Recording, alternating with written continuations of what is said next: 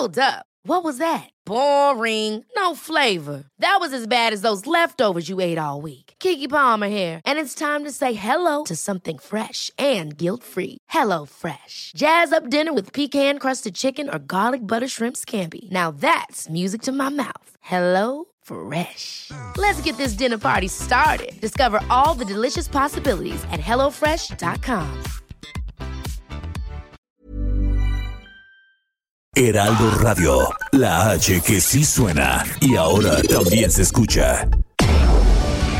Tarde a tarde, lo que necesitas saber de forma ligera, con un tono accesible.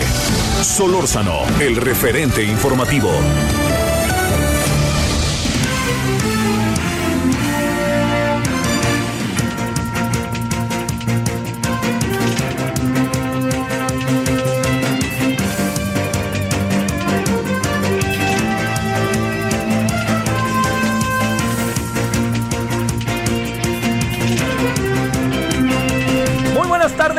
16 horas en la hora del centro en este día que es martes 27 de abril del 2021. ¿Cómo va? ¿Cómo va su día aquí en la Ciudad de México? Fíjese que la impresión que da es que en cualquier momento puede llover, pero no quisiera adelantar. Ya ve que luego ha pasado que pensamos que va a llover y no alcanza por llover. Eh, hablando de sequías y todo esto que hemos estado abordando aquí, lo más puntual que hemos podido, pues le diría que todo indica que eh, pues las lluvias están tardando, ¿no? Así.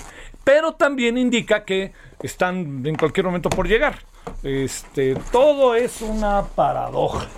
Porque quienes estamos haciendo las cosas bien, mal y regular, más tirando a mal que bien, más tirando a mal que regular, bien no, pues somos nosotros los que habitamos este honorable planeta llamado Tierra. Bueno, este... Sí, supongo que lloverá al rato. A ver, vamos a ver si eso. Bueno, para los que vivimos en la Ciudad de México, perdóneme, no ando en la onda acá de la Ciudad de México y el centralismo, pero sigue el doble, no circula. Eh, la calidad del aire está bastante fregada. Pero si llueve, vaya usted a saber qué pueda eventualmente pasar. Bueno, eh, agradeciéndole en nombre de todas, todos los que hacen posible la emisión. Este, mire, hoy estuve en un Zoom, ahí en un asunto, que me pareció sumamente interesante, fíjese. Porque, ¿quiere que cuál fue el tema? Eh, bueno, fueron varios.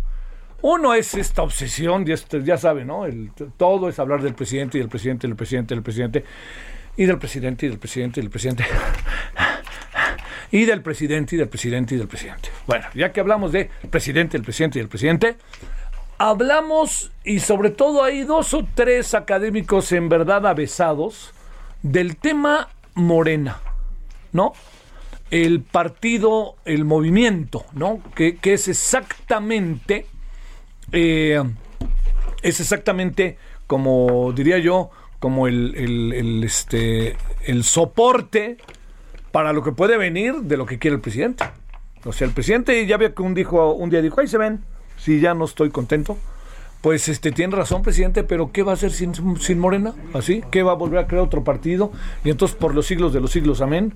Digo, para decirlo en términos de cómo les gustan a algunos, las ondas religiosas. Pues este, ¿qué? Va a ser ahí por los siglos de los siglos, amén. Y ahí va otro partido, no me gustó este, pues si va otro y va otro. Este partido que es Morena está hecho imagen y semejanza de un señor que se llama Andrés Manuel López Obrador. Él lo hizo como él quiso.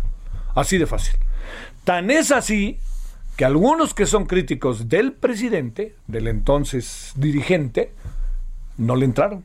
Y otros dijeron que no, pero ya que vieron la vendimia, dijeron, ¿qué espero para meterme? No, no más faltaba. Algunos dijeron yo no, y gente de izquierda, izquierda, pero al final, al besamanos, se acercaron y se fueron a, a- a sumar precisamente a todo lo que tiene que ver con el, eh, el partido. Pero bueno, a ver, ¿por qué, por qué esta perspectiva de Morena? Mire, eh, es muy probable que Morena gane. Y cuando lo digo, lo digo en función de, eh, de, digamos, de muchas variables que colocan a Morena en una posición sumamente favorable. Una de ellas es el vuelo que trae la elección pasada. Otra de ellas sumamente importante, no solamente es el vuelo que trae todo, pues es el presidente, que es un factotum, pero verdaderamente importante. Hay otras variables, ¿eh? Las otras variables es, yo le diría, ¿y dónde está la oposición? Pues perdida, este, ausente. Y luego hace algunas este, alianzas, está construyendo alianzas que uno dice, ¿y de qué se trata esto, no? A ver qué va a pasar. Todo esto que le ando planteando es eh, lo que va conformando escenarios, ¿no? Entonces no hay oposición, eh, Morena anda rascándose la panza y va caminando como si nada pasara. Va a pasar, ¿eh? Va a pasar. O sea, más vale que se pongan a las vivas. Y el presidente, pues trae un discurso polarizador y para eso tiene al partido para ganar las elecciones. Es lo que va a hacer, ¿no? El presidente además siempre lanza como pullas para, para, para dirigirse a los adversarios o la autoridad institucionalizada. Entonces, todo esto se lo planteo porque si Morena no se ve a sí mismo, si Morena no alcanza a mirarse internamente, algo que puede venirse va a ser que eh, hoy no tendrá derrota, pero tendrá un futuro muy precario por más que uno, bueno, uno reconoce, ¿no? La relevancia que está teniendo el presidente, algunos dirán que no, que sí, pero de cualquier manera, es un hombre que está aquí entre nosotros sistemáticamente. La cuestión con el presidente, ¿sabe cuál es?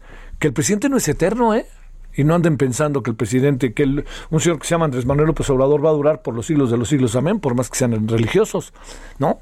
Entonces, esto que le digo es, eh, yo le diría, esto se convierte en algo cada vez más importante porque va a tener que renovarse Morena, ¿no? Va a tener que renovarse. Mire, la, llegada a Morena de Mario Delgado es bastante penosa. ¿No? A mí me lo parece, pero bueno, ahí está ya y juega un papel muy importante y además no solamente eso, este, no solamente juega un papel importante, sino que ya se convirtió en un papel estratégico, ¿no? Además, sigue la línea del presidente. Algún día tendrá que pasar algo con Marcelo Obrar, porque originalmente era su equipo. Pero no solamente es eso, es qué va a pasar con Morena en el mediano plazo. Vamos a partir de los escenarios que se vienen, uno de ellos junto con el avance del, de la administración del presidente, empieza a haber naturalmente desgastes. Entonces se cobran, ¿no? A ver, oiga, a ver, usted dijo que iba a hacer esto y no lo hizo. Usted dijo que iba a hacer esto y sí lo hizo, y así. No hay muchos indicadores de que el presidente esté haciendo todo lo que dice. Y en algunas cosas está generando bastante incertidumbre. Y habrá quien lo vea de una manera y habrá quien diga hay que seguirle dando la esperanza y habrá quien diga no es cierto, no hay incertidumbre, ya sabe, este es la, la verdad es un concepto que se construye colectivamente, no hay una verdad. Por favor, eh, ahí aquellos que están diciendo es que el presidente todo lo sabe o el presidente no lo sabe, perdóneme. Este es un asunto colectivo. Bueno, en este proceso colectivo de construcción, lo que hay que ver es cómo está el país. Ahorita no hay muchas maneras de saberlo porque se nos cruzó una pandemia, porque se han cruzado muchas cosas. Y la, verdad que el presidente no tiene mucho para dónde hacerse en algunas cosas, por más voluntad que exprese y manifieste. Pero lo que sí queda muy claro es que están en el país pasando cosas y esas cosas van construyendo escenarios que a lo mejor ahorita no vemos, pero sí los vemos después. A ver, yo le planteo, ¿Usted cree que pueda repercutir, usted cree que pueda repercutir, que esto, puede ser algo sumamente interesante para todos, ¿no?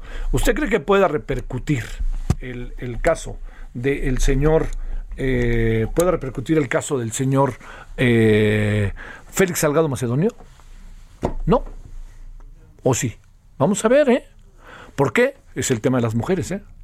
¿Usted cree que lo que pasó con Saúl Huerta puede trascender o no? ¿Usted cree, vamos a otro orden de ideas, ¿eh? que quede claro, totalmente otro de ideas? Lo que quiero decir aquí, lo que, lo que quiero plantear es lo que bien podríamos llamar el desgaste. ¿Usted cree que el caso de Clara Luz pueda repercutir o no? en términos de los votantes neoleoneses. ¿Usted cree que la nalgada, o como se le quiera ver, del señor este, eh, Daniel eh, Monreal repercuta o no repercuta? ¿Usted cree que los resultados que vaya dando el gobierno se vean no se ven, repercutan o no repercutan. A lo mejor no repercuten el 6 de junio, ¿eh? Pero eso construye un imaginario colectivo y no sabemos qué va a pasar. Morena confía en el presidente, Morena confía en sus fuerzas que ha tenido. Y Morena confía en la ausencia de una oposición que está toda desarticulada, ¿no? Y con unas alianzas impresentables, inconcebibles. Pero, pero, ahí lo mismo pasó que de repente alguien logra canalizar todo esto y en este proceso de canalización, aquí vienen otras cosas, ¿eh? y cuando se canaliza aparecen fuerzas que uno no, no toma en cuenta en este momento, que al rato se convierten en fuerzas que podrían eventualmente ser ocasión para construirse como oposición y para ser factor para la transformación de lo que hoy se tiene, para ser diferentes de los que hoy gobiernan. Todo esto se lo cuento porque yo sigo pensando que Morena no ha hecho un mea culpa. No, no, perdón, otra vez, perdóneme, que Morena no ha hecho un, una autocrítica real. Sigue siendo un movimiento. Y es un partido y el partido político, mientras estemos bajo el sistema democrático que tenemos, va a tener que llevar efecto toda una serie de acciones en donde pues este va a tener que buscar la manera de convertirse en una institución que logre construir a lo largo del país una organización partidaria que le permita mantener la gobernabilidad y ganar la gobernabilidad y ser una estructura para quien gobierne. No solamente se trata de ganar, ¿eh? se trata de ser una estructura. Todo esto lo cuento porque esto está en la mesa como un asunto cada vez me parece más delicado y yo tengo la impresión de que cada vez se ve a sí mismo Morena. Andan en la soberbia, en la prepotencia, ¿no? Y eso no les va a ayudar. Eso les va a repercutir tarde que temprano, porque estos que está viendo en el piso, tarde que temprano se van a levantar. Así funciona esta vida. Y a lo mejor no se levantan los que están ahorita, sino una generación en 10 años o en menos. Y van a pasar todo un proceso. Y la gran clave del asunto es pensar en el país. ¿Se gobierna para estar tranquilos ahorita o se gobierna para tratar de hacer la transformación de un país? Esa es la pregunta que tienen que hacerse. Bueno, ahí está, para que le demos vuelta, ¿no? Si le parece, por un lado, por otro lado, y que no dejemos que esto se nos vaya y se nos pase. Bueno, ese es uno de los, de los asuntos que tenemos el día de hoy. El otro me ando enterando ahora sí, ya ni veo fútbol, yo ya es imposible, no hay tiempo. Pero el Chelsea y el Real Madrid empataron a uno en Madrid. Ojo, eh, que este semifinal. Semifinal de la Champions de ida y el partido fue en Madrid. Y yo le voy a decir algo, eh. El Chelsea está mejor de lo que parece. Y segundo, el Chelsea, cuidado, Cuidado el Chelsea en su casa, allí en Londres es rudísimo. Y mañana yo creo que estamos ante uno de los partidos del año, así tal cual. Juega el Paris Saint Germain de el este eh, Neymar y Mbappé y compañía en contra de quien parece hoy ser el equipo mejor organizado, no necesariamente el equipo mejor organizado gana, porque se necesita la, la en el fútbol pasa pasan las virtudes de los jugadores a veces por encima de la organización. Un partido muy peleado, los dos equipos muy bien estructurados, pero resulta que hay un alguien que tiene esas virtudes para hacer del partido un cambio de 180 grados, de ganarlo, de, de, ser la ocasión para ganarlo. Y yo creo que esa es la diferencia mañana. Un equipo muy bien estructurado, padrísimo equipo, que es el Manchester City, organizado. Fíjese nada más, en el último partido, el Manchester City tuvo 79% de promedio de 79 promedio este, de, de porcentaje de, de posesión de pelota, la tuvo el Manchester City. Contra 21 del contrario. Imagínense eso en 90 minutos o más. Buf. Bueno, Oiga, pues este, a ver qué pasa mañana, pero por lo pronto van 1-1 y mañana es el partido, yo creo que uno de los partidos del año. Esa serie es del año, ida y vuelta. Mañana creo que es en, en Manchester y creo que el regreso ya es allá en, en, el, en el Parque de los Príncipes, creo que se llama el, estadio del, del, del, del como dicen los franceses. Bueno, aquí andamos agradeciendo de que nos acompañe. Yo espero que haya pasado buen día. Este, que haya, híjole, otra vez en las mañaneras el toma y daca que el presidente nos provoca. Pero bueno, pues así, así, eso le gusta a él. Bueno, vámonos a las 16 con 14 en hora del centro. Buenas tardes, 98.5 de FM. Heraldo Radio, Javier Solórzano, vámonos. Solórzano, el referente informativo.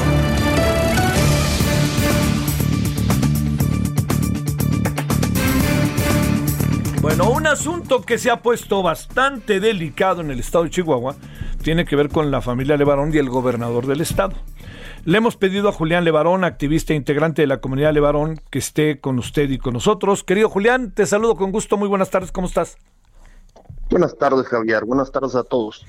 ¿Qué es lo que exactamente pasa que hoy generó una enorme crítica de ustedes hacia el gobierno del estado y una reacción bastante brusca también por parte del gobernador Javier Corral. ¿Qué, está pasando, Julián? Pues la, la, verdad del asunto es que mientras más avanzan las investigaciones, más nos damos cuenta de que quienes asesinaron a nuestras primas son protegidos y auxiliados por las autoridades. En, en nuestro estado han asesinado a 11.000 chihuahuenses nomás en lo que va de este gobierno y más de 3.500 desaparecidos. Entonces, ah, nosotros lo que hemos dicho es que cuando la autoridad usa su poder para auxiliar por omisión o por comisión a los que descuartizan y desaparecen gente y queman y asesinan a mujeres y niños, ya no es una organización de servicio público, más bien es una organización terrorista. Eh, aquí estamos, diría yo, ante eh, lo que ustedes presumen es que el gobierno del Estado lo sabe y no ha hecho nada.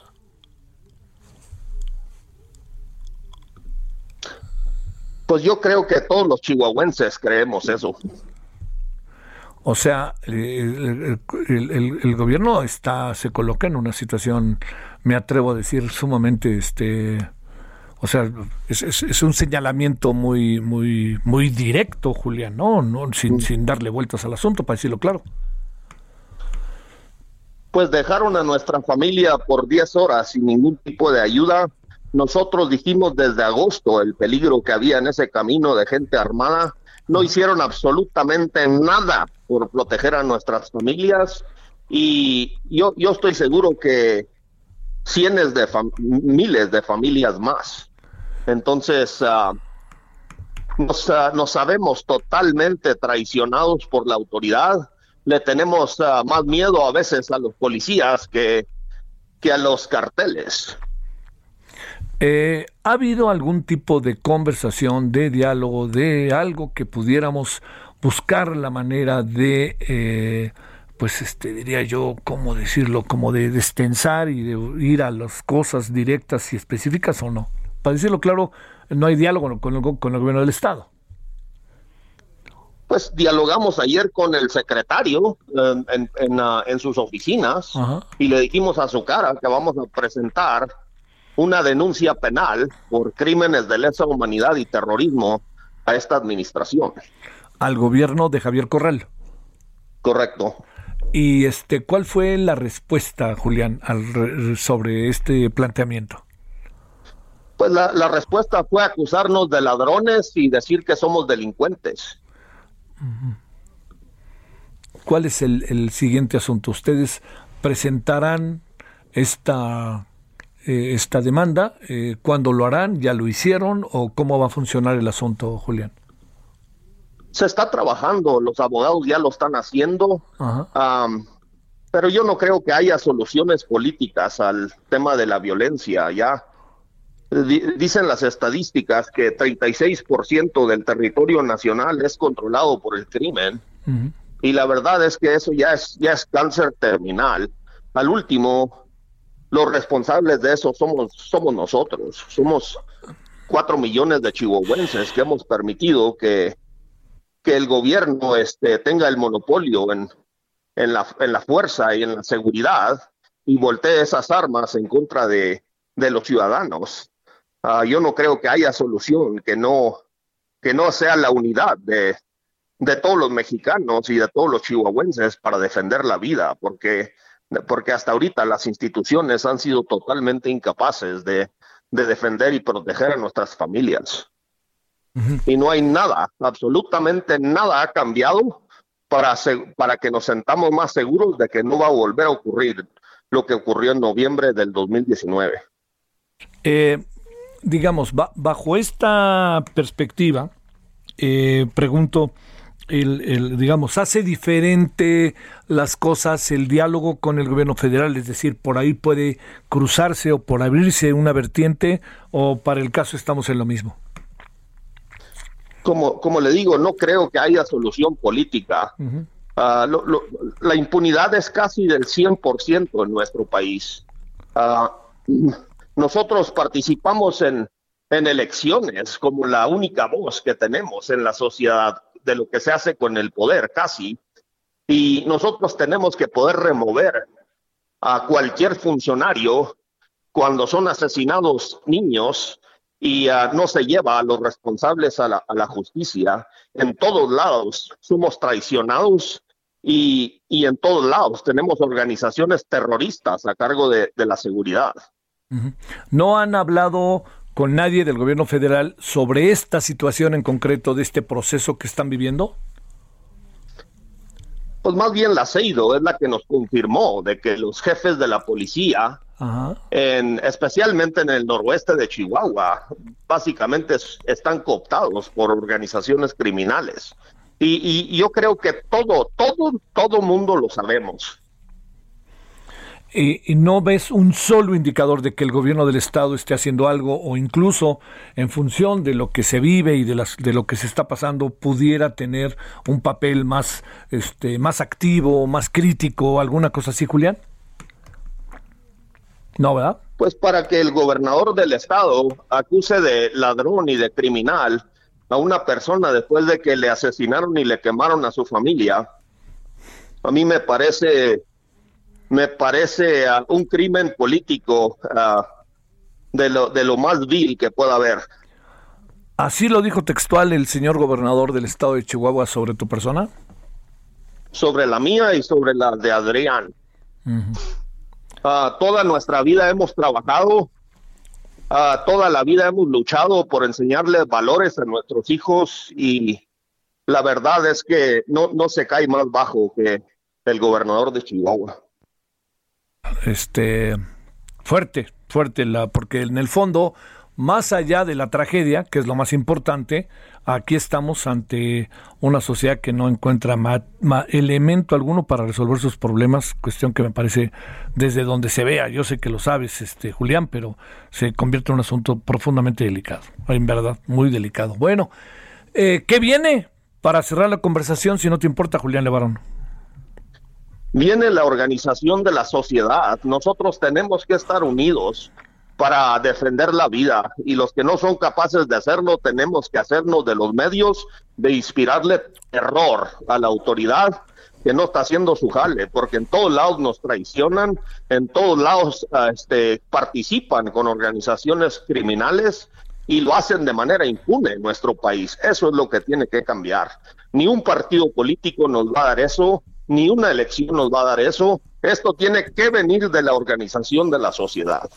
Una pregunta final, Julián. La situación del caso de ustedes, ¿hay eh, pistas importantes, investigaciones importantes que hoy se puedan y se deban dar a conocer? Además de las que conocemos, ¿hay algo nuevo o no? Pues es que es tanta, tanta la información. Uno de los detenidos es director de, seguridad pública de Janos, está detenido por haber participado en esa masacre. Esto realmente es un, un narcogobierno terrorista lo que tenemos acá en Chihuahua. Bueno, te mando un gran saludo, Julián Levarón, y el agradecimiento, como siempre, que hayas tomado la llamada. Muy buenas tardes.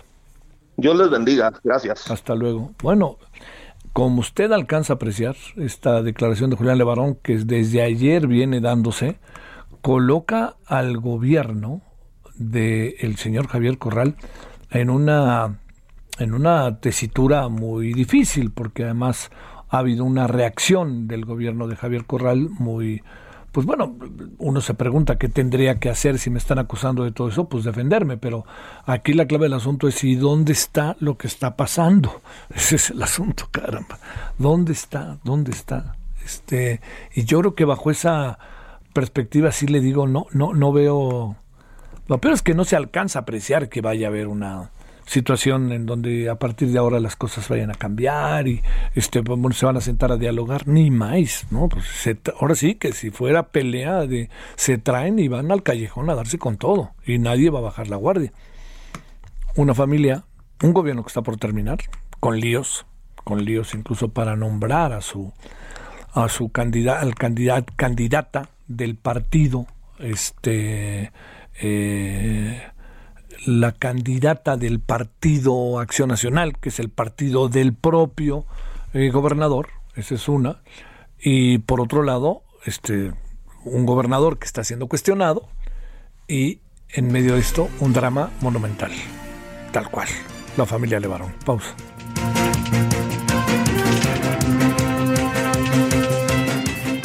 El referente informativo regresa luego de una pausa. Heraldo Radio. La HCL se comparte, se ve y ahora también se escucha.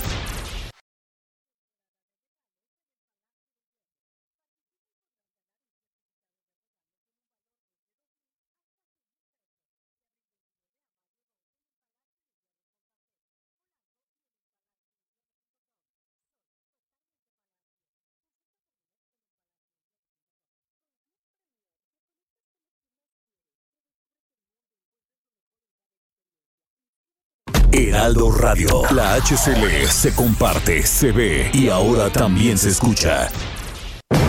Estamos de regreso con el referente informativo. Vem Magalenha Rojão, traz a lenha pro fogão, vem fazer armação. Hoje é um dia de sol, alegria de coió, é curtir o verão. Vem, Magaleia Rojão, traz a lenha pro fogão, vem fazer a maçã. Hoje é um dia de sol, alegria de coió, é curtir o verão. Yeah, yeah, yeah, yeah, yeah.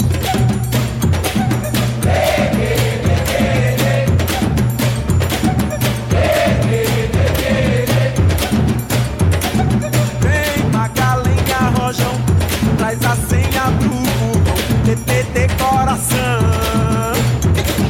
Hoje é um dia de sol, alegria de xotó, meu dever de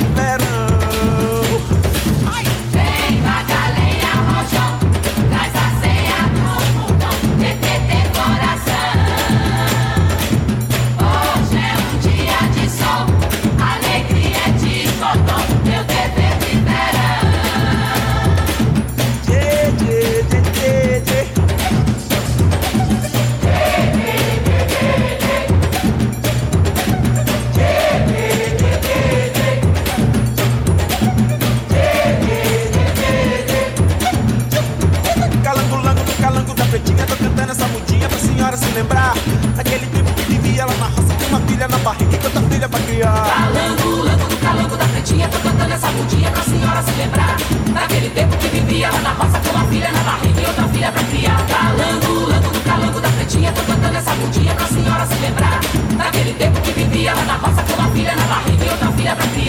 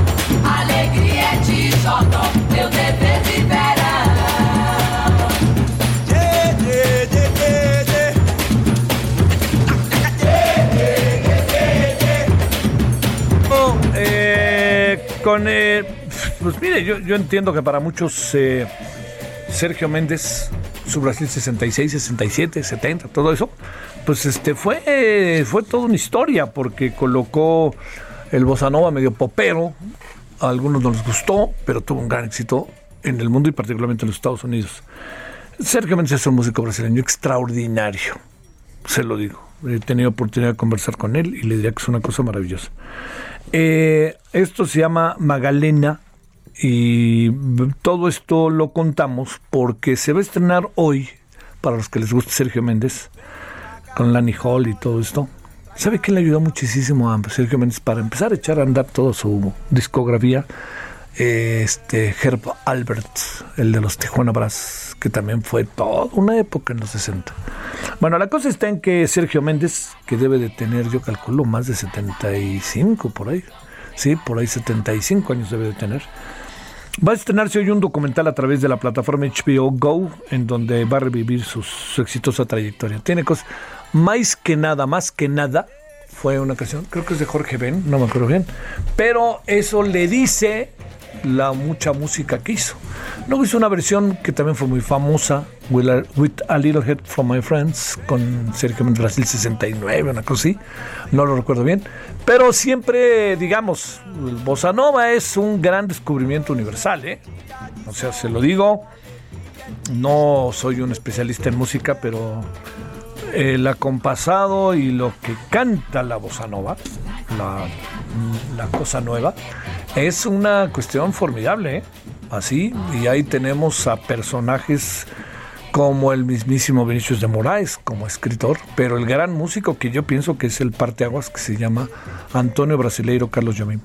Pero bueno, ahí está, y estamos escuchando esto que son herencias, mucho de música africana, eso no lo olvide, raíces africanas, y es una maravilla. Entonces, si a usted le interesa, HBO Go hoy va a eh, poner pues este para disposición del público esto que se llama eh, un documental sobre la vida de musical que es muy buena, tiene cosas muy buenas. Otras sí yo diría que son de boda.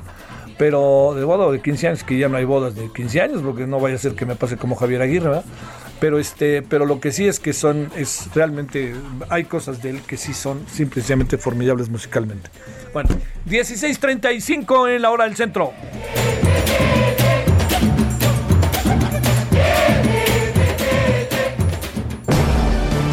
Solórzano, el referente informativo.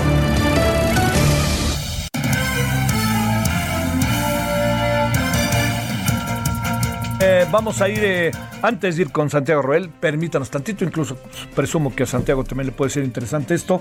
Vámonos directamente con eh, Misael Zavala, que está en el tribunal, está en la reunión virtual del Tribunal Electoral del Poder Judicial de la Federación. Misael, ¿cómo va? ahora sí, si me permites, para decirlo medio deportivamente, ¿cómo va el partido?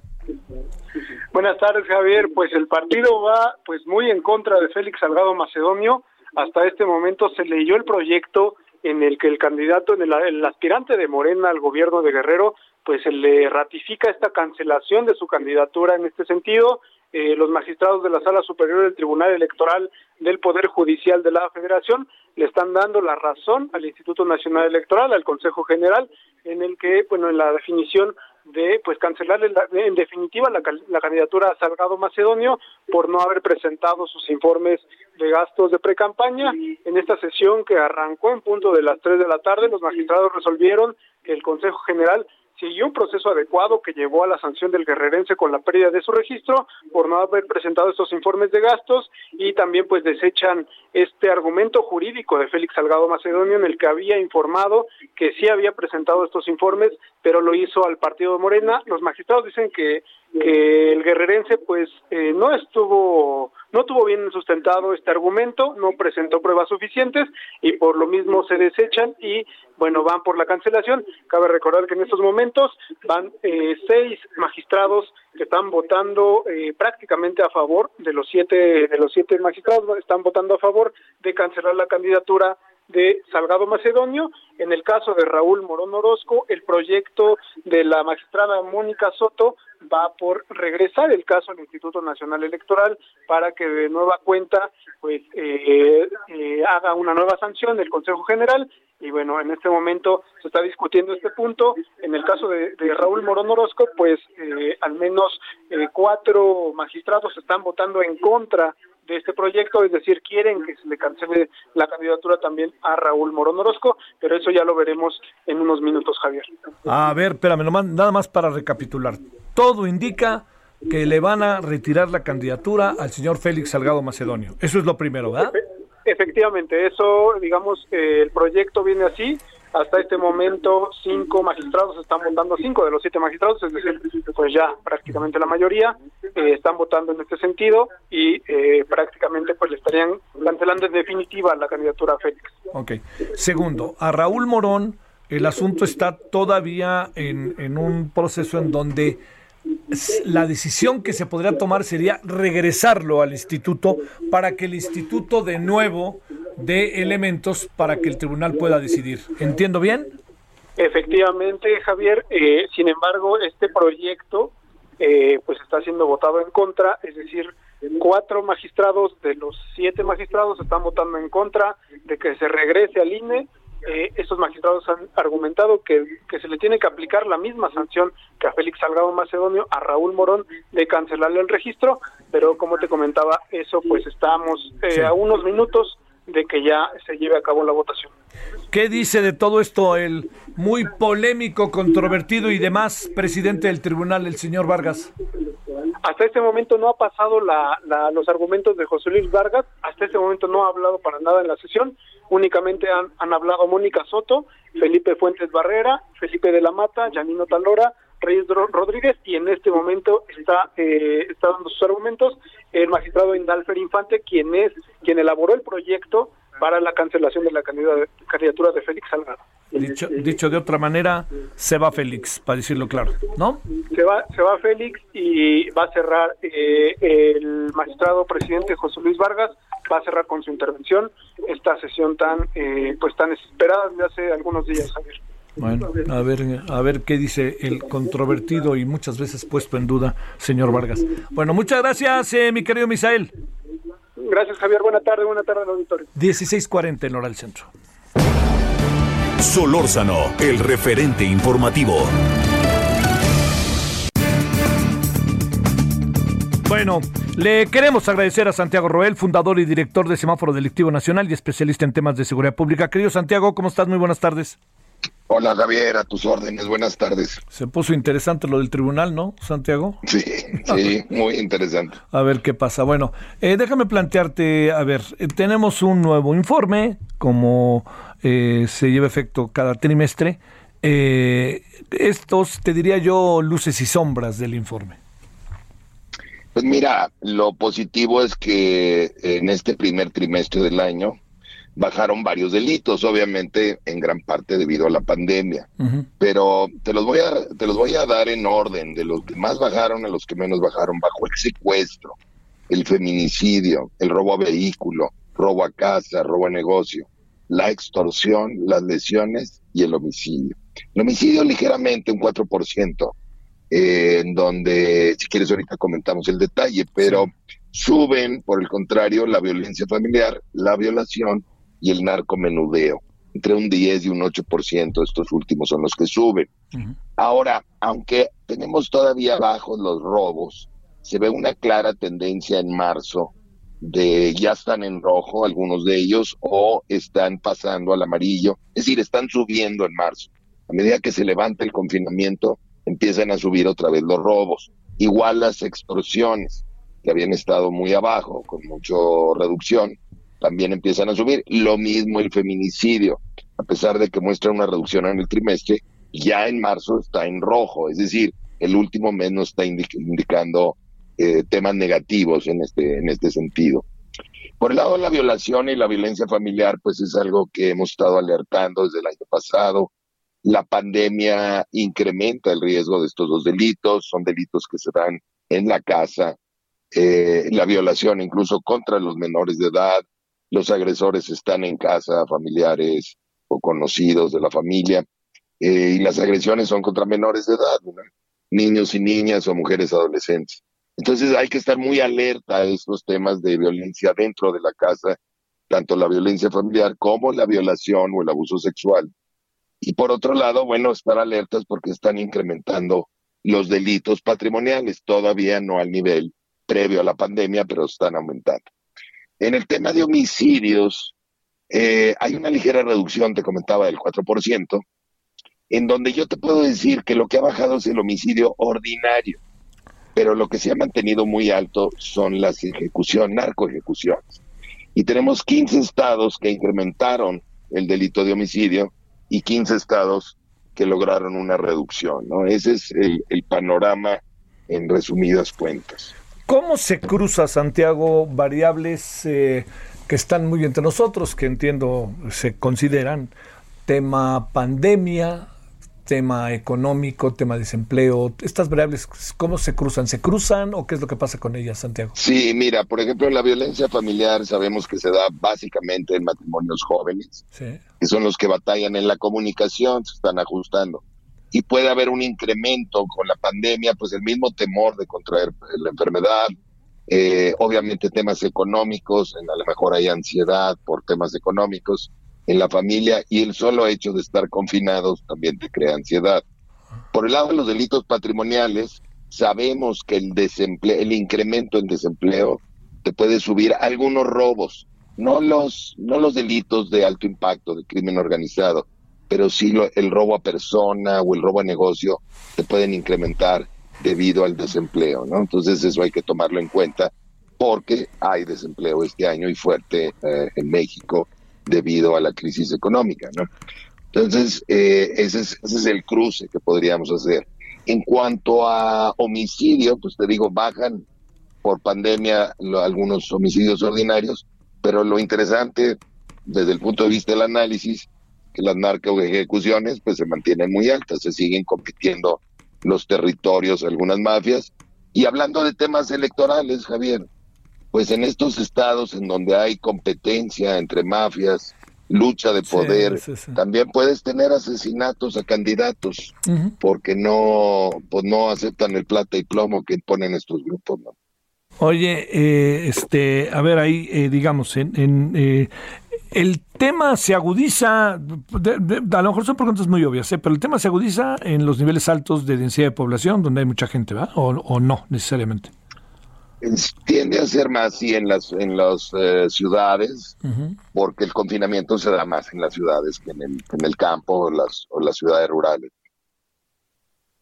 Que este ahora hay ciudades eh, compartes lo que hace algunos días se dio a conocer a través de las 10 ciudades o las 100 ciudades más violentas entre las cuales están una buena parte son mexicanas Sí, tenemos, mira, tenemos varias escalas, ¿no?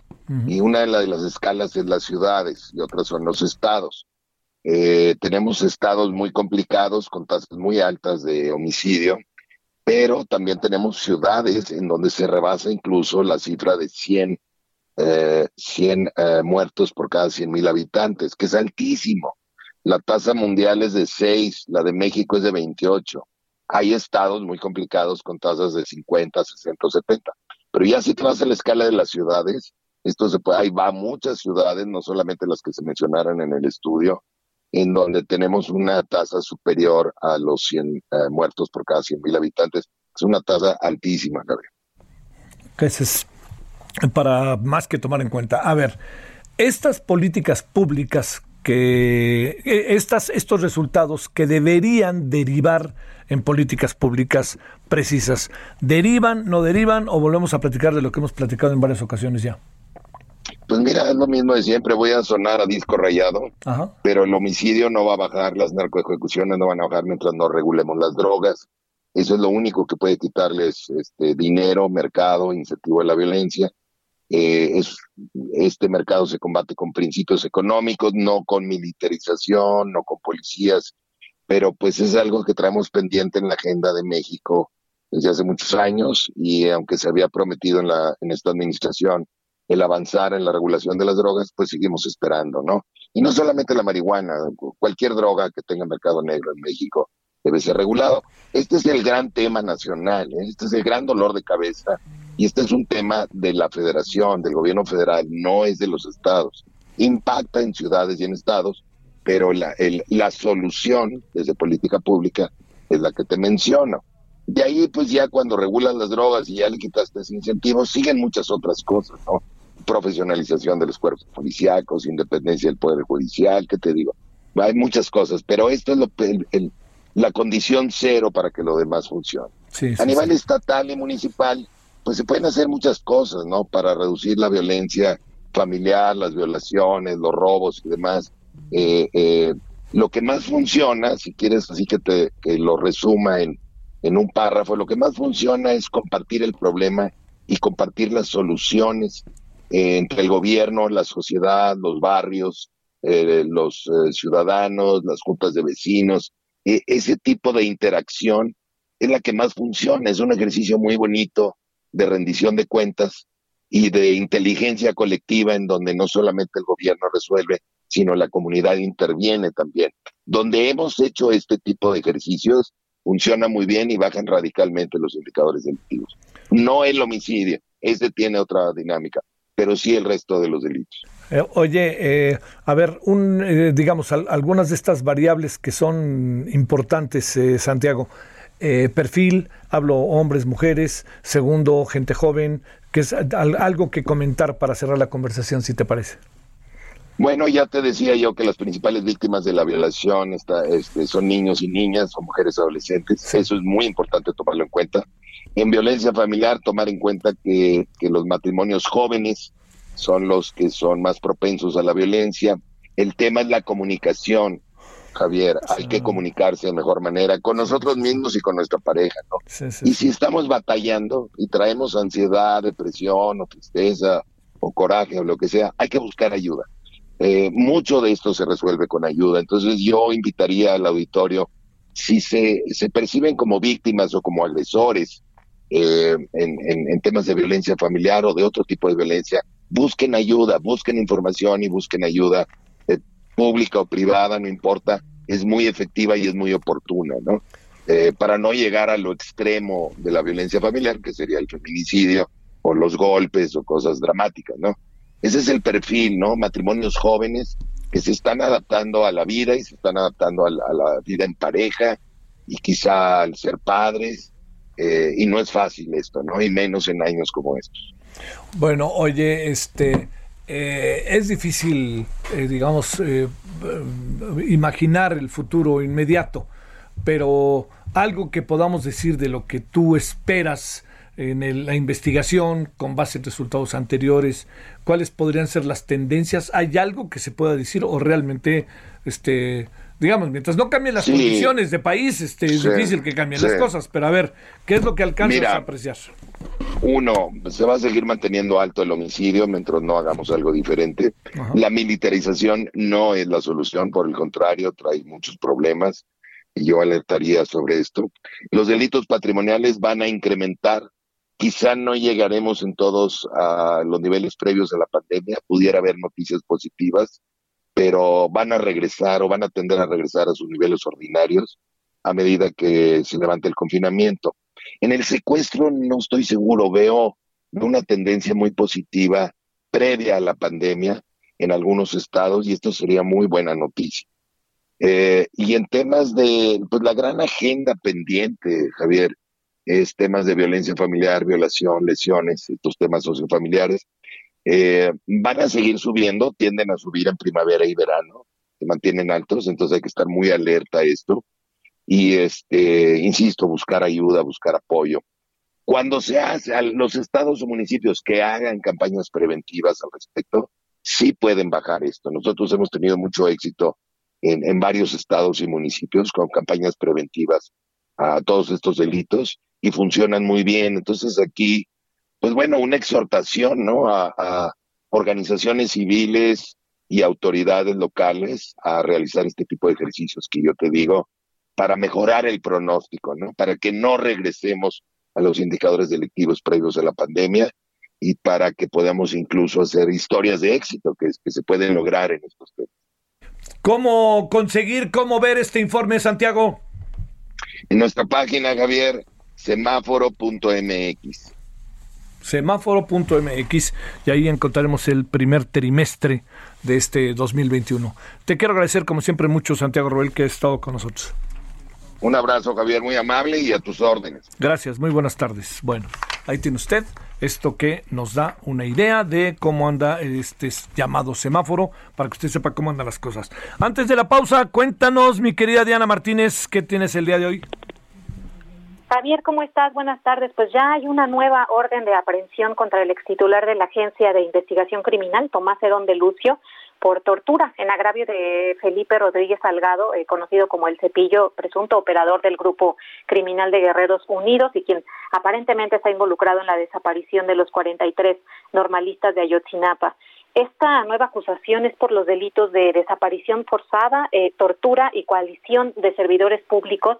Eh, se refiere al, caso que, conocimos en un video, tú recordarás, en donde eh, varias autoridades ejercen sobre el cepillo violencia y tortura en las instalaciones de la Agencia Federal de Investigación de la desaparecida Procuraduría General de la República. Esto fue en 2015 y se dio a conocer a través de, de redes sociales. En esas imágenes se ve a el cepillo sentado, encapuchado y esposado mientras es interrogado por, por Cerón.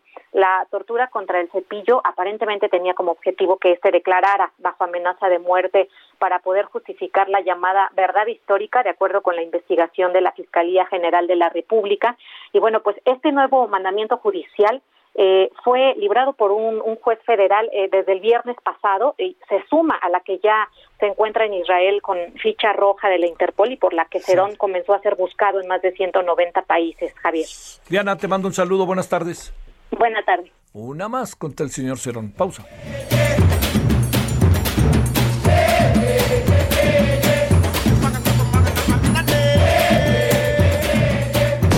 El referente informativo regresa luego de una pausa. Heraldo Radio, la HCL se comparte, se ve y ahora también se escucha. Heraldo Radio, la H que sí suena y ahora también se escucha. Tarde a tarde, lo que necesitas saber de forma ligera, con un tono accesible. Solórzano, el referente informativo.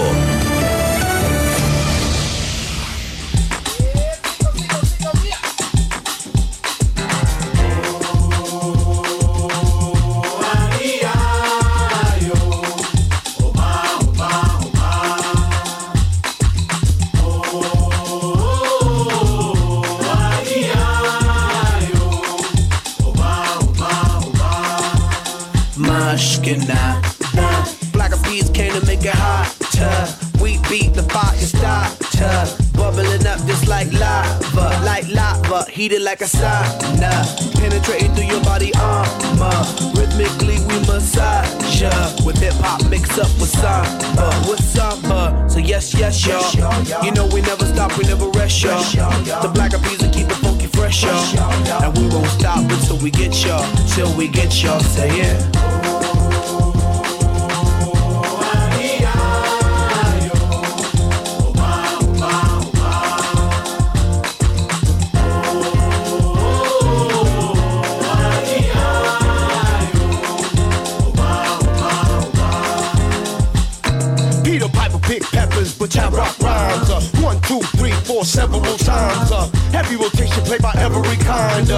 Radio station blessing every mind. Uh, we crossing boundaries like every day.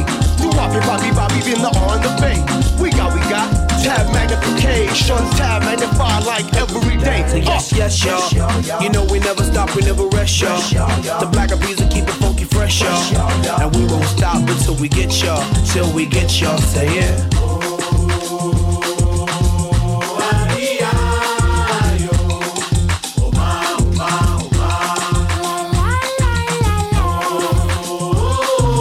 yeah. escuchando al maestro Sergio Méndez. Le digo que hoy esto es más que nada, más que nada, de Jorge Ben. Esta es una canción que tuvo una versión muy mucho más pausada, ¿no? Este es más de, los últimos años. Es una actualización de esta versión, muy famosa. Eh, va a estrenar hoy un documental a través de la plataforma HBO Go, en donde va a revivir su trayectoria, que sí es para verla. Bueno, vámonos eh, a cuando son las 17 con 12 en hora del centro.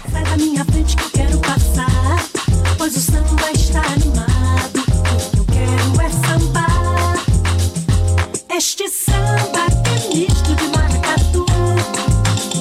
Samba de preto veio, samba de preto tu. Mas Solórzano, el referente informativo.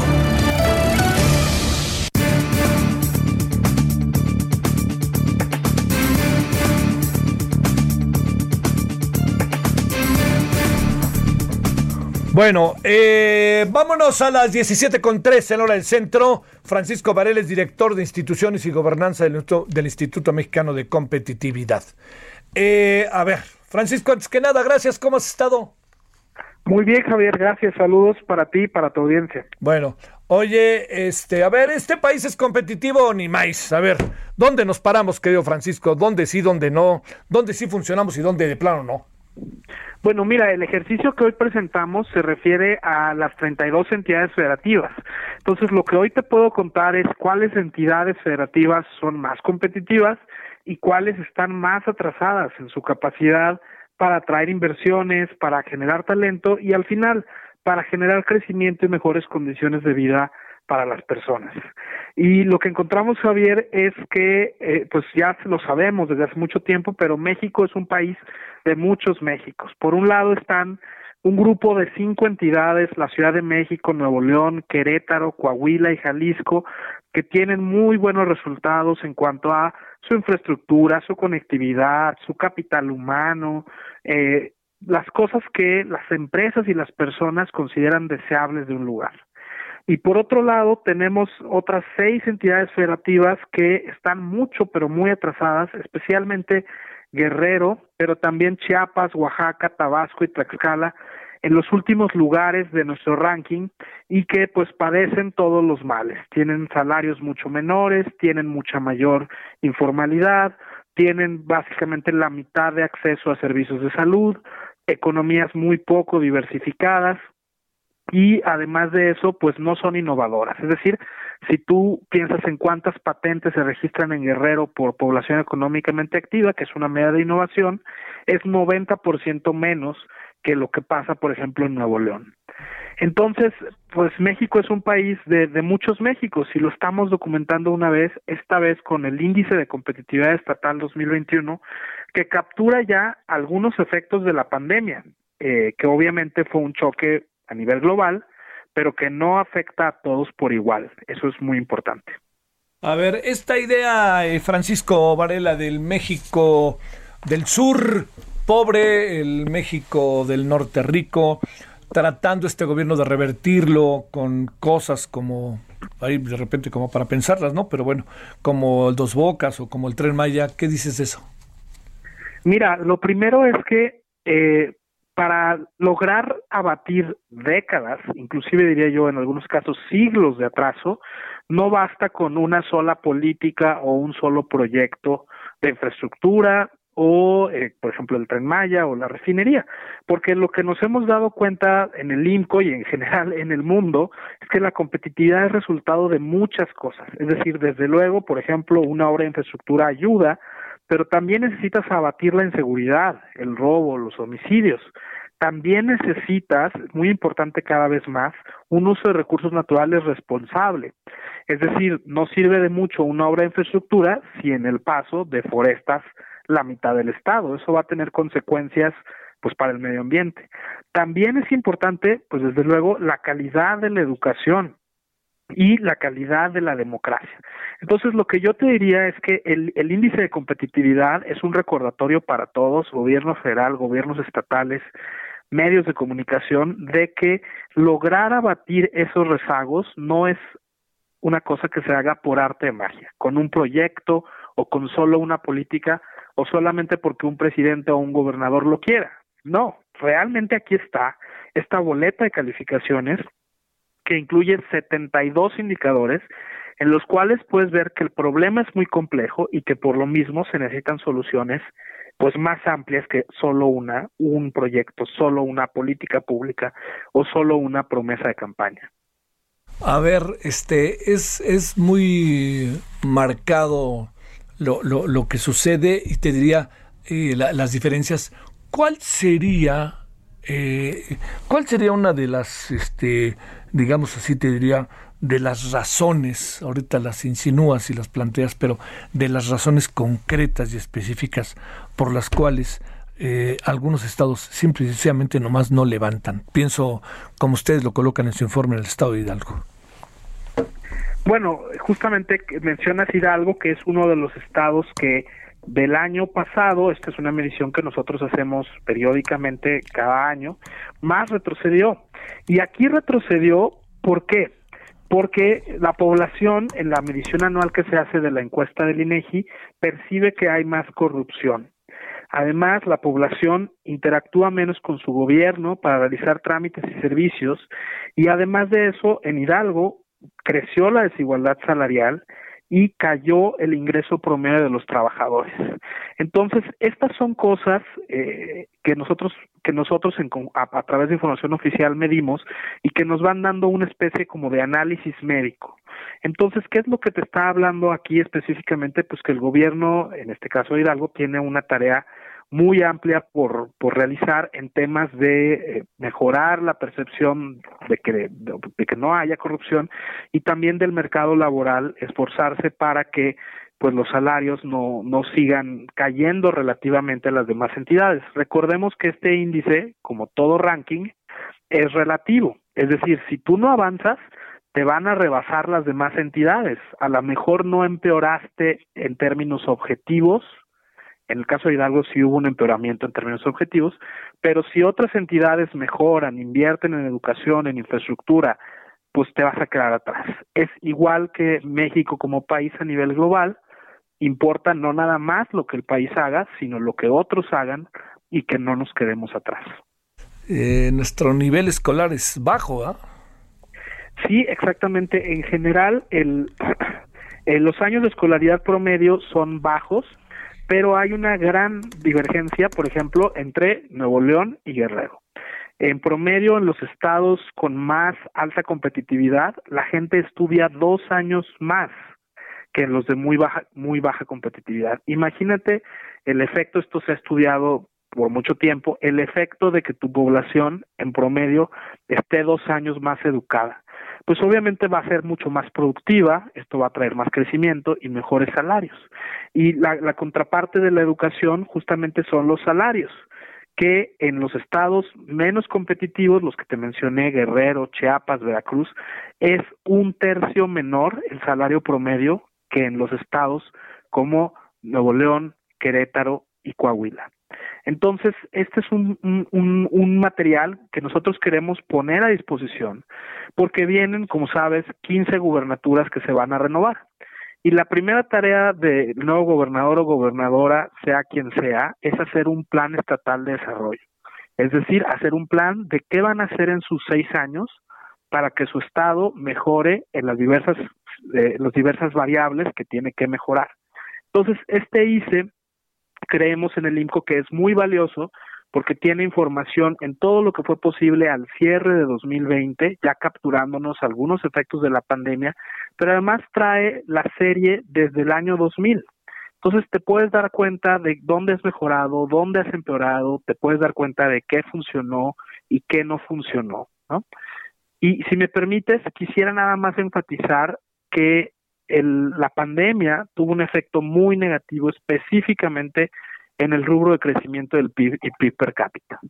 Al cierre del 2020, el PIB per cápita cayó en promedio en las entidades de 171 mil pesos a 159 mil. Esto quiere decir que en promedio la gente tiene mucho menos dinero al cierre del 2020 que el que tenía al cierre del 2019. Y la tasa de crecimiento de las entidades, que había sido positiva hasta el cierre de 2019, 1.2%, tampoco es para celebrar, pero positiva, desde luego se hizo negativa al cierre del 2020 por este choque global de la pandemia, pero también por las respuestas que los gobiernos tuvieron o no tuvieron. Oye, Francisco, ¿ha habido desplazamiento? ¿La gente ha migrado de un estado a otro? ¿Algo que se pueda también considerar si es que lo han podido ustedes medir? Bueno, en este, en, este índice específicamente no se mide migración, pero lo que sí tenemos nosotros como conclusión es que hay ciertos estados que van a atraer, sobre todo ahora con lo que vivimos en la pandemia, pues más población en el futuro, eso esperamos. Y te voy a mencionar cuatro. Yucatán es la entidad más segura del país y esto es algo que a las personas desde luego les importa mucho.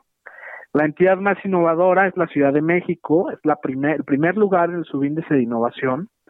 La entidad más conectada con el exterior es el estado de Chihuahua y la entidad con las mejores condiciones laborales es Sinaloa. Entonces nosotros no, no podemos ahorita saber, porque estamos todavía en medio de una crisis global y nacional por la pandemia, qué va a suceder con la migración a raíz de esta, pero sí tenemos noción de que estas cuatro entidades podrían estar atrayendo por diversas razones a mayor población. Desde luego habrá que esperar pues el paso del tiempo y poder documentar la migración más adelante. Oye, a ver, otra cosa, este, hoy decía, me, me llamó la atención, eh, no sé si qué en la revisión de lo que estás haciendo, lo que están haciendo, perdón, allí en el INCO. Hoy decía el secretario de Hacienda que países pares con nosotros, eh, a nosotros nos ven mucho mejor después de la pandemia. Eh, ¿Alcanzan ustedes a saber algo de eso, a medirlo?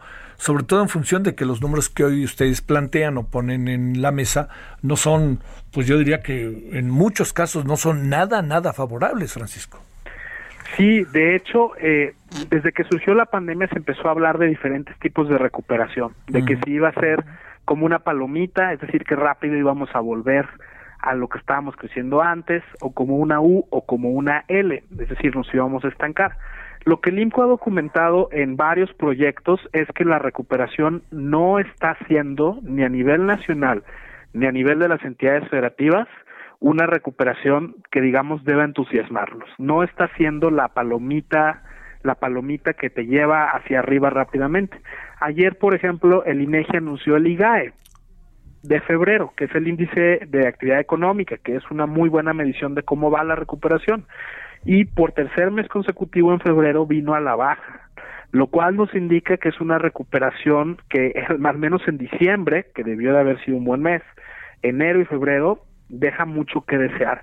Nosotros lamentablemente no coincidiríamos con, con razones de optimismo, desde luego esta crisis nunca se había enfrentado antes y por lo tanto hay mucha incertidumbre, pero lo que hemos visto desde que concluyó la jornada de sana distancia es que la recuperación no está haciendo en forma de palomita, que es un poco lo que el mensaje gubernamental trató de decirnos todo el tiempo. Sí, que, que, que nomás no. Oye, la otra cosa, eh, variables que entiendo que no midieron, ya la, dejó, la dejaste claramente establecido, que por ejemplo, este algo puede pasar con la economía mexicana con todo el dinero que me están mandando, quizás hoy como en pocas ocasiones, por el, la forma en que se ha revertido la vida en los Estados Unidos los migrantes?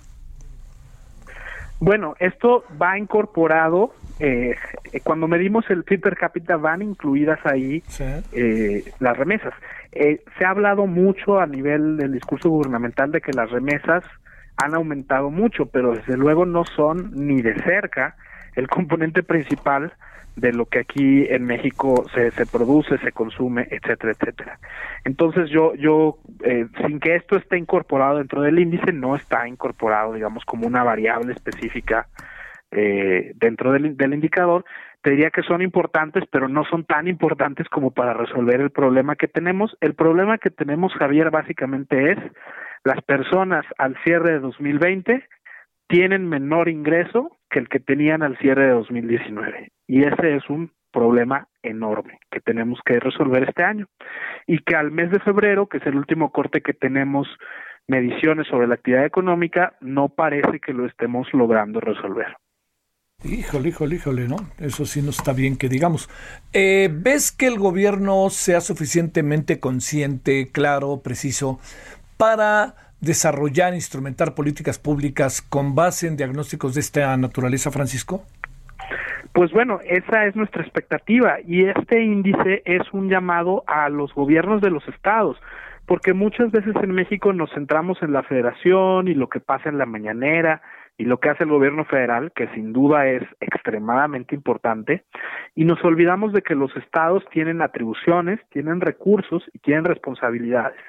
Entonces, el índice de competitividad estatal le sirve a los a los estados, a los que ahora son candidatos, candidatas, a los futuros gobernadores, gobernadoras, para tener una hoja de ruta, como un diagnóstico, como cuando te entregan un diagnóstico de un coche y te dicen, oye, esto está fallando, esto está funcionando bien, y el INCO va a insistir mucho en que dado que esta es información oficial, obviamente verificada y sin ningún sesgo, pues se tome en cuenta en el proceso del debate de las elecciones que tenemos ahorita en 15 gubernaturas. Básicamente medio país va a definir su futuro el 6 de junio. Entonces, eh, esperamos que sí lo tomen en cuenta desde luego y hacemos un llamado para que así sea. Ahora, hay algo que, que se perfila, entendiendo que es una incógnita y que hay cosas que sí sabemos ya respecto al, al proceso electoral. Bueno, no la sabemos de cierto, ¿no? Pero da la impresión de que algunas gubernaturas están de alguna otra manera definidas. Eh, va a tener una gran presencia a nivel de gubernaturas eh, Morena, pero no, no, no está tan claro. Yo creo que va a ganar el Congreso, pero no sé si con toda la autoridad que lo ganó hace tres años. Todo eso nos coloca nuevos escenarios, ¿no, este Francisco? Exactamente, porque en términos de las gubernaturas hay varias que la moneda está en el aire, otras como comentas ya están tal vez más definidas y eso va eso va a definir la relación entre gobiernos estatales y el gobierno federal. Es muy probable que los gobiernos estatales que surjan de Morena pues se alineen a la política federal que es muy clara en todos los sentidos, programas sociales, proyectos de infraestructura. Pero los estados que acaben perteneciendo a la oposición, pues tendrán una labor compleja de encontrar ese balance entre cooperar, desde luego, con el gobierno federal, todos los gobiernos tienen que trabajar para el servicio de la gente, pero también establecer su propia agenda que atienda a las circunstancias locales, que atienda a los problemas de la población. Y esto se va a complicar aún más, pues como sabemos, porque cada año, en términos del pacto fiscal, la federación distribuye ciertos recursos, este pastel que son las participaciones, y desde luego que importará muy claramente cuál es el color del gobernador o gobernadora de cada estado para que esta distribución se haga de manera muy pacífica o de manera un poco más, eh, con más tensión, digámoslo así nos hagamos, el futuro no está nada favorable, ¿no? No, no lo digo en pesimismo, lo digo en función de tener eh, una claridad respecto a los escenarios, ¿no?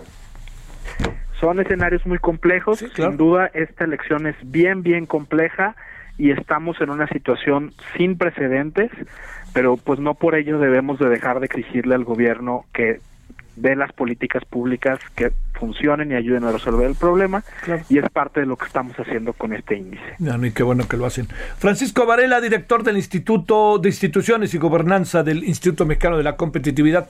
Gracias Francisco, buenas tardes. Gracias Javier, hasta luego. Bueno, vámonos a las 17.20 en la hora del centro. Solórzano, el referente informativo.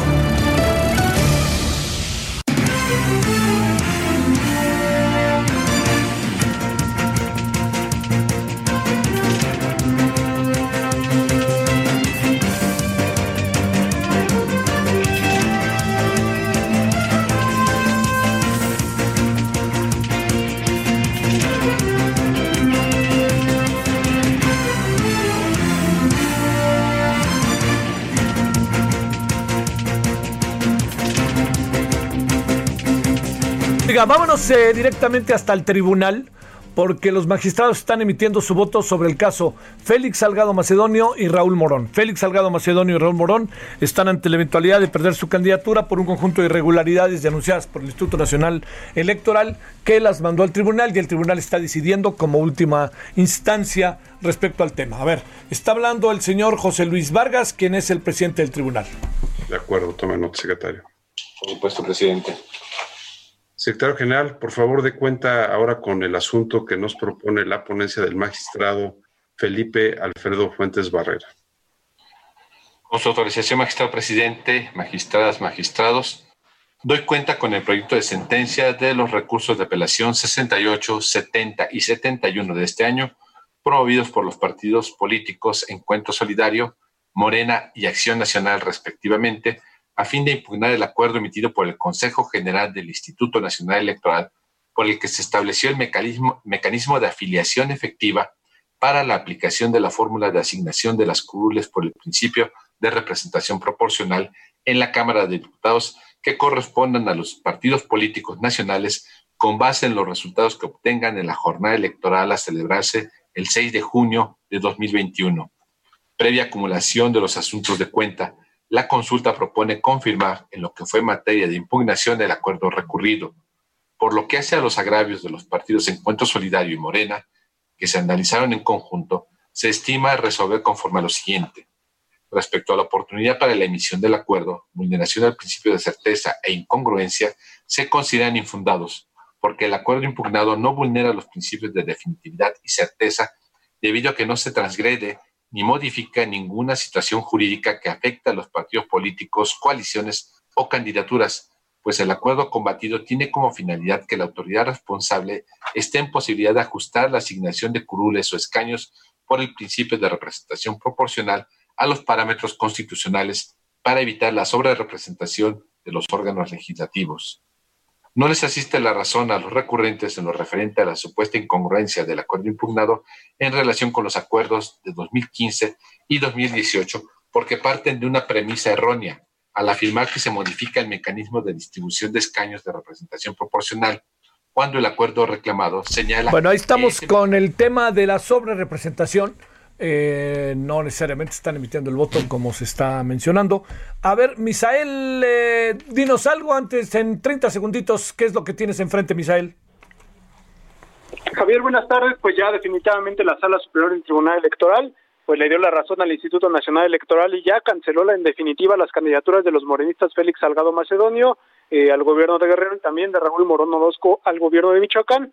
En esta sesión que, bueno, eh, trataron este tema en dos horas y media más o menos aproximadamente, seis de los siete magistrados, a excepción eh, del magistrado eh, José Luis Vargas Valdés, que es el magistrado presidente, votaron a favor de confirmar esta sanción del Consejo General del INE y argumentaron que la autoridad electoral siguió un proceso adecuado que llevó a la sanción de Félix Salgado con la pérdida de su registro por no haber presentado su informe de gastos de precampaña. En el caso también de Raúl Morón, el voto de cinco magistrados y únicamente dos en contra validaron la cancelación de la candidatura al gobierno de Michoacán. Es decir, ambos candidatos, ambos morenistas quedaron en fuera un, de la En un ratito volvemos a hablar. Gracias, Misael. Pausa.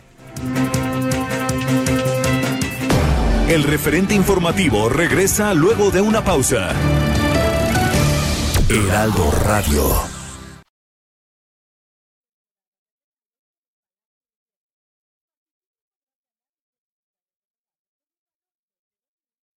Heraldo Radio. Estamos de regreso con el referente informativo.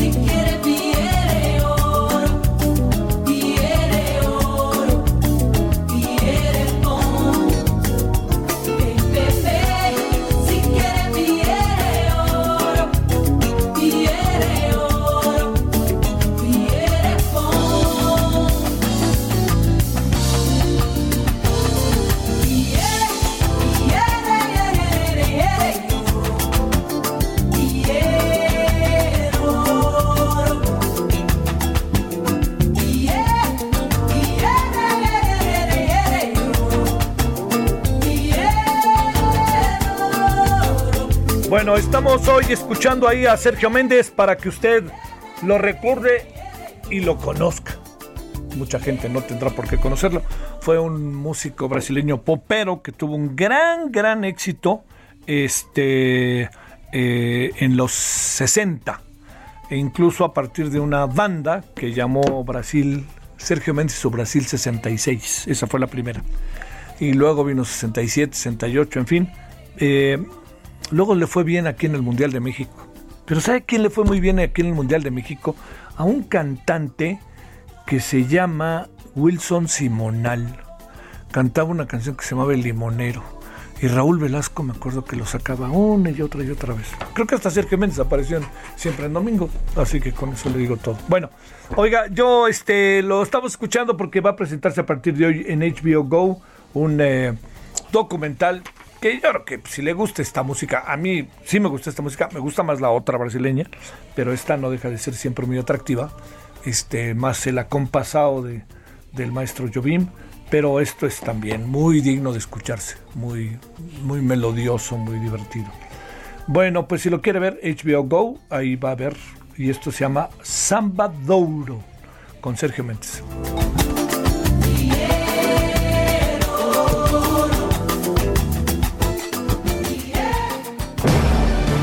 Solórzano, el referente informativo.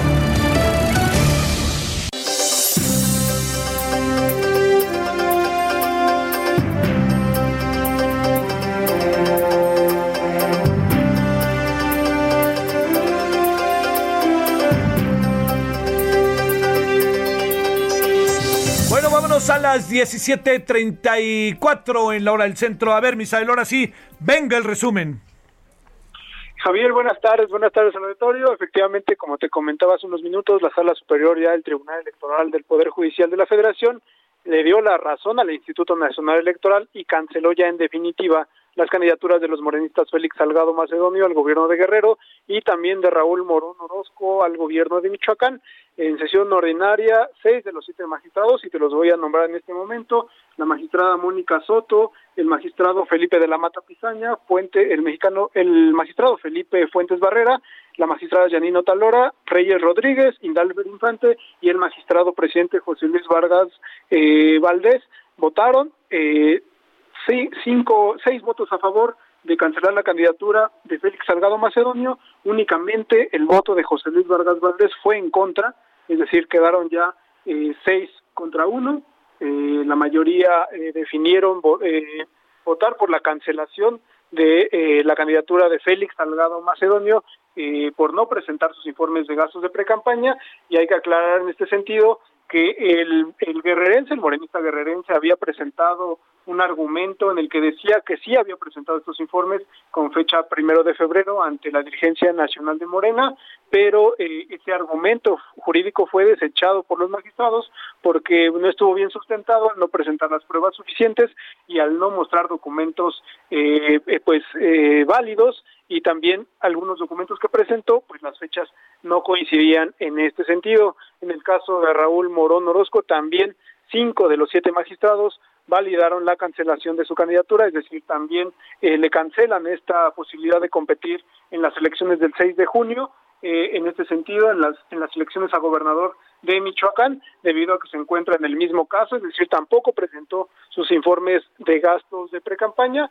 Eh, el presidente de la Sala Superior, José Luis Vargas Valdés, votó en contra de este de esta resolución de cancelar el registro de Raúl Morón y también votó en contra del caso de Félix Salgado Macedonio, pero bueno, la mayoría de los magistrados votaron a favor de, en ambos casos, cancelar las candidaturas de los morenistas, por lo que ya no podrán eh, hacer campaña, ya no podrán ser los candidatos de Morena en sus respectivos estados. Oye, eh, ¿por qué una votación C6-1 y la otra 5-2 no es el mismo criterio por el cual no se presentaron las, los gastos de campaña o, o cómo vemos? es eh, se, se, analizaron los casos por separado, eh, Javier. En este caso de Félix Salgado, se hizo un proyecto por parte del magistrado Indalfer Infante en el que eh, este proyecto perfilaba ya desde hace una semana cancelar la candidatura de Félix Salgado Macedonio. Todo, la mayoría de los magistrados estuvo a favor de este de este proyecto, es decir, de cancelar la candidatura de Salgado Macedonio. Únicamente el presidente de los eh, magistrados José Luis Vargas votó en contra, pero en el otro caso de Raúl Morón, la magistrada Mónica Soto elaboró este proyecto en el que le regresaba este caso al Instituto Nacional Electoral y le pedía de nueva cuenta que sancionara de otra forma a Raúl Morón Orozco.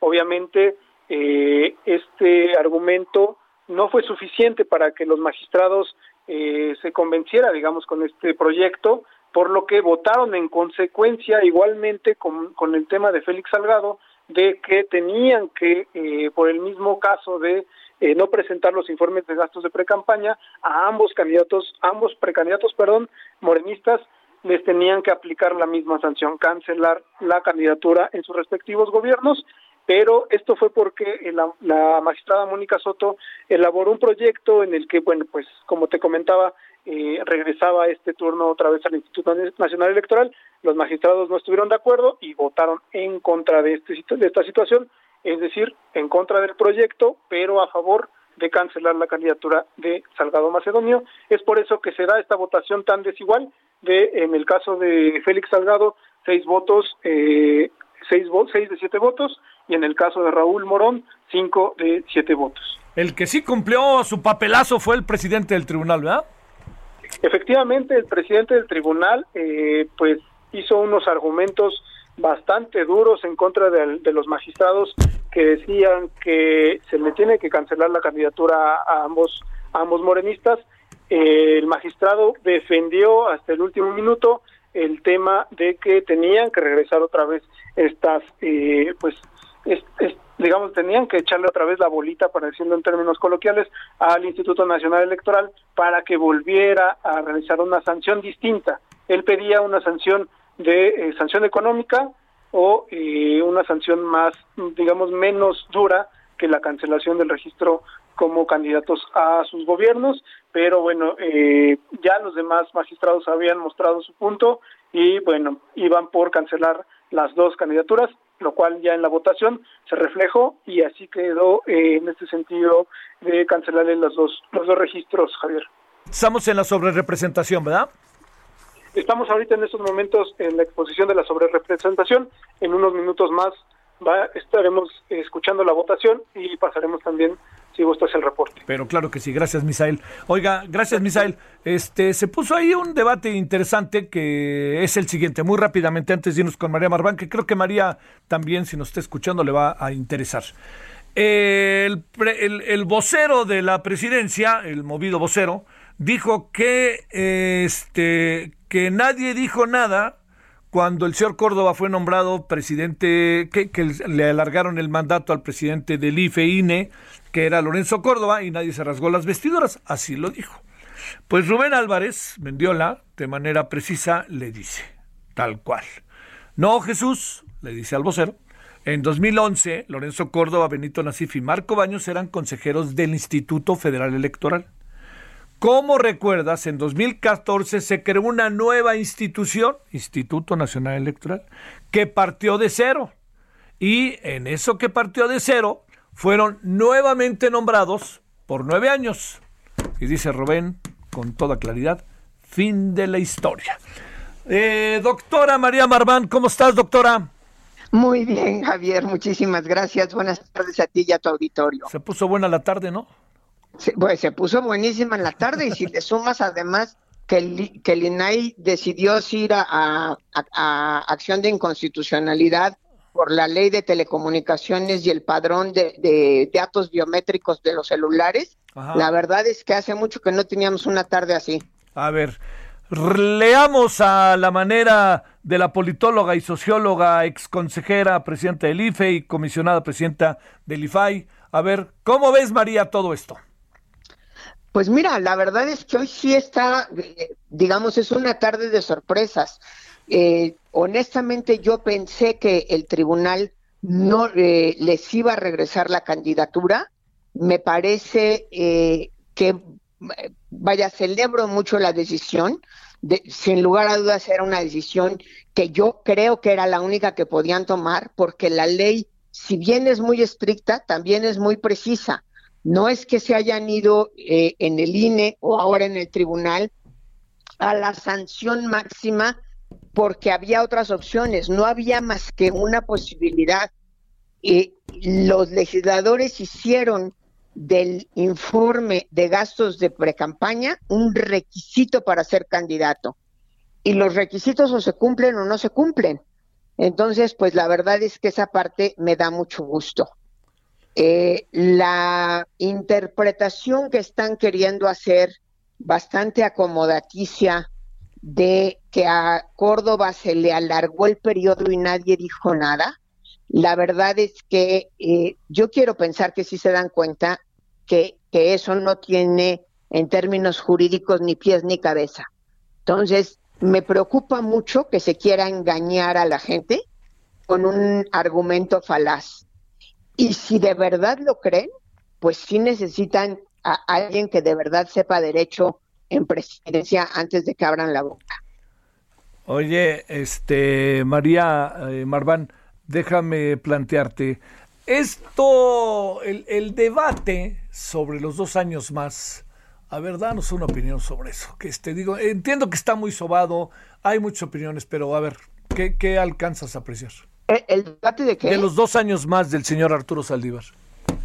Mira, eh, no, no hay manera de hacer que eso sea constitucional.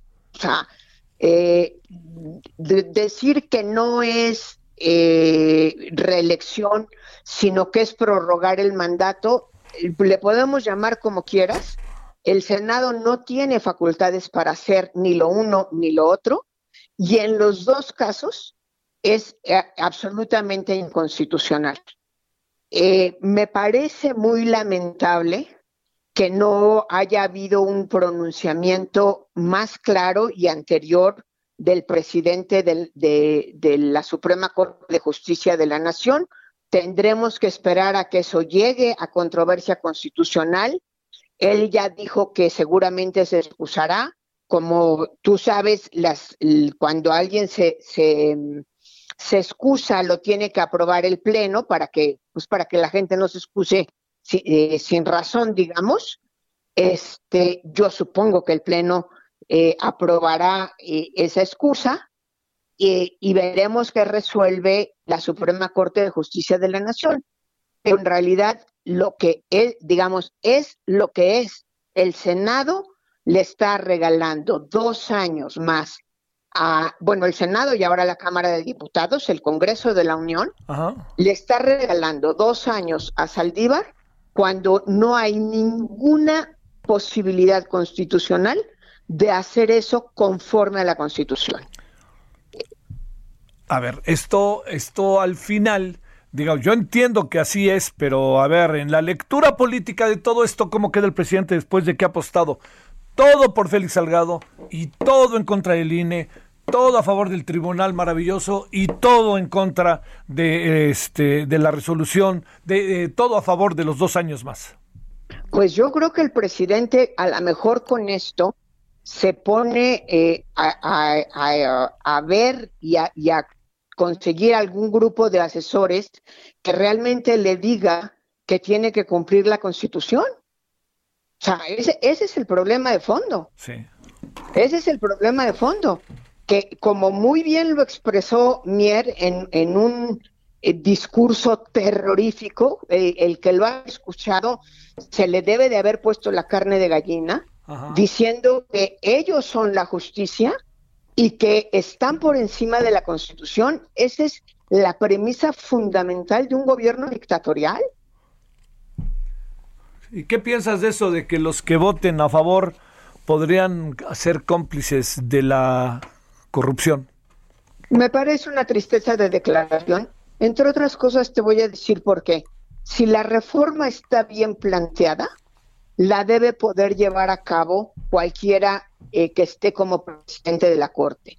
No quiero decir que las personas no sean importantes y que los liderazgos no sean importantes, pero no creo en ningún aspecto de la vida, y mucho menos en política, que haya personas indispensables. No las hay. Para bien y para mal, en un país de instituciones, nadie somos indispensables. Este, Bueno, hay una reflexión ahí del presidente que sí tiene una parte que es importante. Son importantes las instituciones, pero también son importantes las personas. El asunto está en cómo concebimos el papel de las personas en las instituciones, ¿no, María? E, es que el problema es que cuando justificamos la importancia de una persona, en este caso el presidente de la Suprema Corte de Justicia, y consideramos que es tan importante esa persona que vale la pena romper el orden constitucional, ahí es donde sí hay una raya muy clara, donde no podemos pensar que alguien es tan importante como para justificar romper la constitución. Sí, no, no. Y, y me parece muy, muy fuerte que diga que si eh, no están a favor de ese transitorio en particular, quiere decir que son corruptos. Me parece una afirmación, híjole, no me hubiera gustado oírla de mi presidente. Doctora María Marván Laborde, gracias María, te mando un gran saludo. Muchas gracias Javier, gracias a ti a tu auditorio. Gracias, 1748 en la hora del centro. Solórzano, el referente informativo. Balance Inmobiliario es presentado por Inmobiliaria 20. Estrena hoy Casa Odepa en 20. Grandes promociones en Tecámac, Querétaro, Puebla, Cancún, Playa del Carmen y Monterrey. Tu mejor hogar e inversión está en 20. Búscanos en 20.com.mx.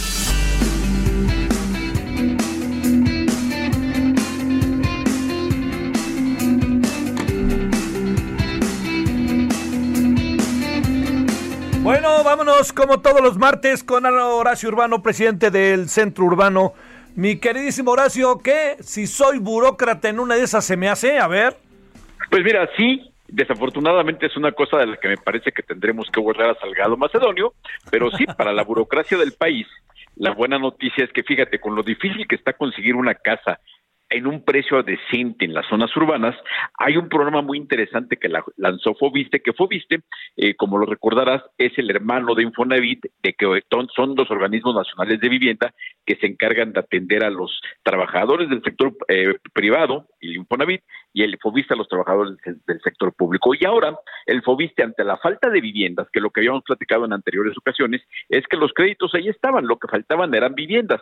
Y para poder generar esa oferta de vivienda adecuada, bien ubicada, con buena calidad, incluso con muy buena arquitectura, lanzaron un nuevo programa que se llama Tu Casa en la Ciudad, que incluso, fíjate qué interesante, a pesar de, lo, de lo, del tiempo que va esta administración, que para lo que es una política de vivienda, la realidad es que es poco tiempo, está lanzando programas muy interesantes donde está haciendo acuerdos, alianzas con los gobiernos locales y con la iniciativa privada para juntar reservas de suelo y esa reserva de suelo destinarla a vivienda con un precio topado donde el trabajador al servicio del Estado podrá hacer su crédito para comprar, no sé cómo te suena, pero viviendas en la Ciudad de México, en, en, la Ciudad de México y en otras ciudades del país en precios entre un millón, millón y medio de pesos.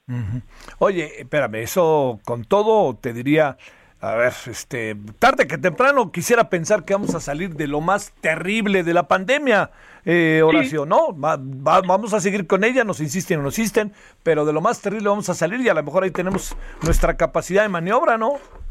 Sí, por supuesto, sí, por supuesto. El, tema es que el tema real es que lo que estaba haciendo ya ya una crisis en ese el tema urbano en las ciudades. Hemos platicado que la falta de permisos, la falta de planeación urbana, de actualización de los planes de desarrollo urbano, provocaba que el suelo fuera muy caro, demasiado caro para hacer vivienda, y eso en algunos lugares estábamos ante la Ciudad de México, por ejemplo, que hay un número importantísimo de trabajadores, sector público y sector privado, con créditos autorizados de Infonavit o de Fobiste, pero que lo que no encuentran son casas.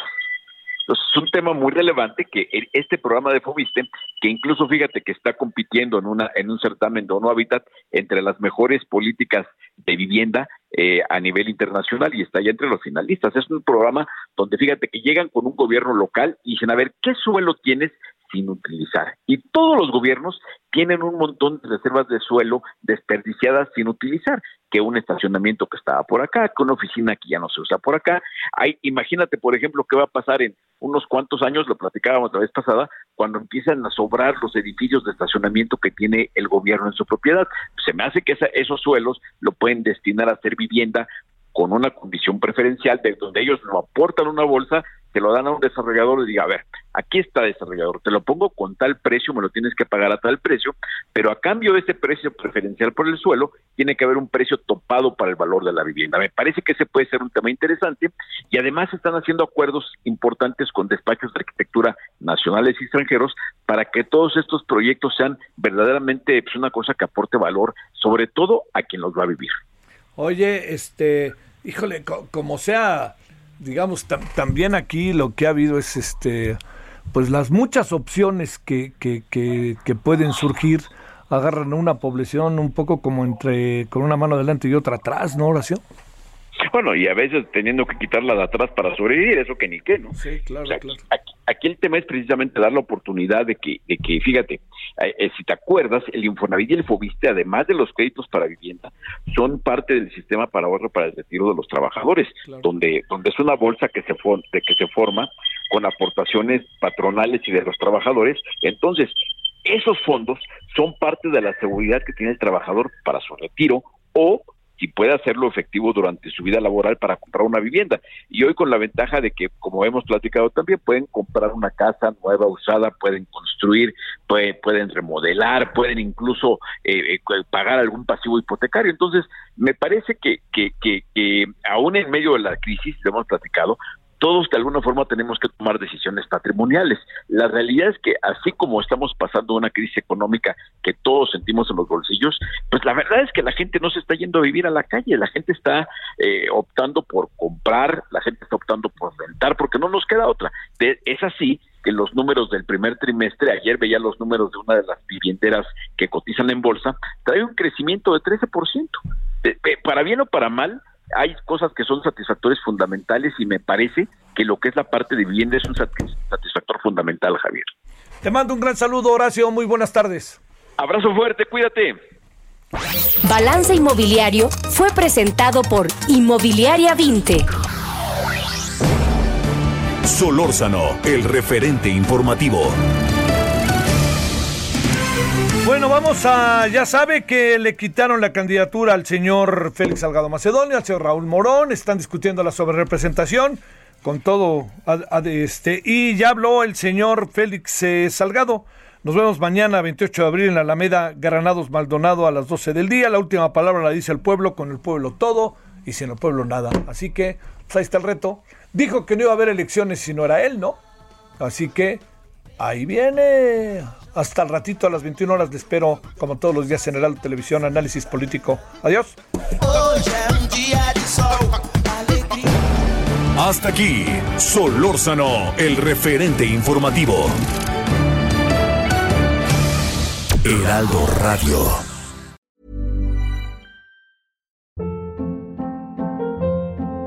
Hold up. What was that? Boring. No flavor. That was as bad as those leftovers you ate all week. Kiki Palmer here, and it's time to say hello to something fresh and guilt-free. Hello Fresh. Jazz up dinner with pecan-crusted chicken or garlic butter shrimp scampi. Now that's music to my mouth. Hello Fresh. Let's get this dinner party started. Discover all the delicious possibilities at hellofresh.com.